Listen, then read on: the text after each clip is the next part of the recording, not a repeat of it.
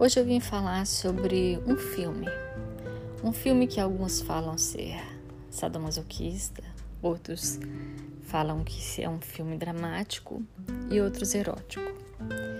É um filme que quem é do BDSM talvez é, já tenha ouvido falar, ou talvez nunca tenha ouvido falar. O filme se chama A História de O, da autora francesa Pauline Reger é uma novela sadomasoquista, alguns o consideram assim, e publicado em 1957 em francês, baseado num livro. É uma fantasia de submissão feminina de uma fotógrafa parisiense de moda que é vendada, acorrentada, chicoteada, marcada a ferro, feita para usar máscaras e ensinada a estar sempre disponível. Na verdade, ela era uma escrava.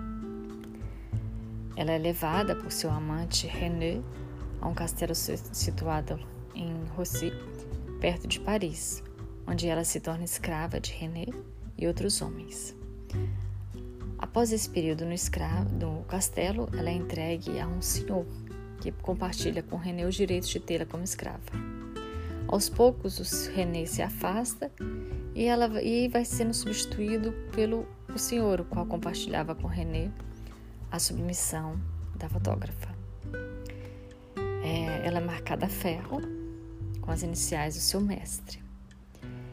E tirando as questões relacionadas aos abusos, né?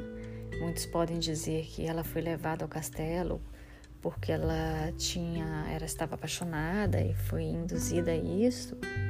Tirando todos esses questionamentos, simplesmente o que me chamou bastante atenção nesse, nesse filme, vendo pelo lado é, sadomasoquista, não por outras questões psicológicas, é que ela sempre estando no castelo, sofrendo todas aquelas. sofrendo com chicote, com os abusos, né? Ela sempre teve a liberdade de sair quando, quando desejasse, desistir, mas ela nunca o fez. Não era só ela que vivia no castelo, tinha outras mulheres também. Por que ela nunca fez?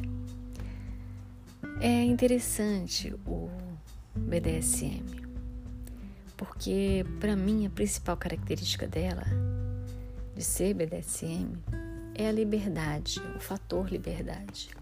É como se você fosse tão livre, tão liberto, tão desapegado a questões sociais, de privação da sua liberdade em si, que você pudesse optar por ser escravo ou por ser dominador ou dominado. A sua liberdade chega a tal ponto que você tem a opção de ser escravizado, não por obrigação, mas por querer, por ser tão liberto que você escolhe a escravidão.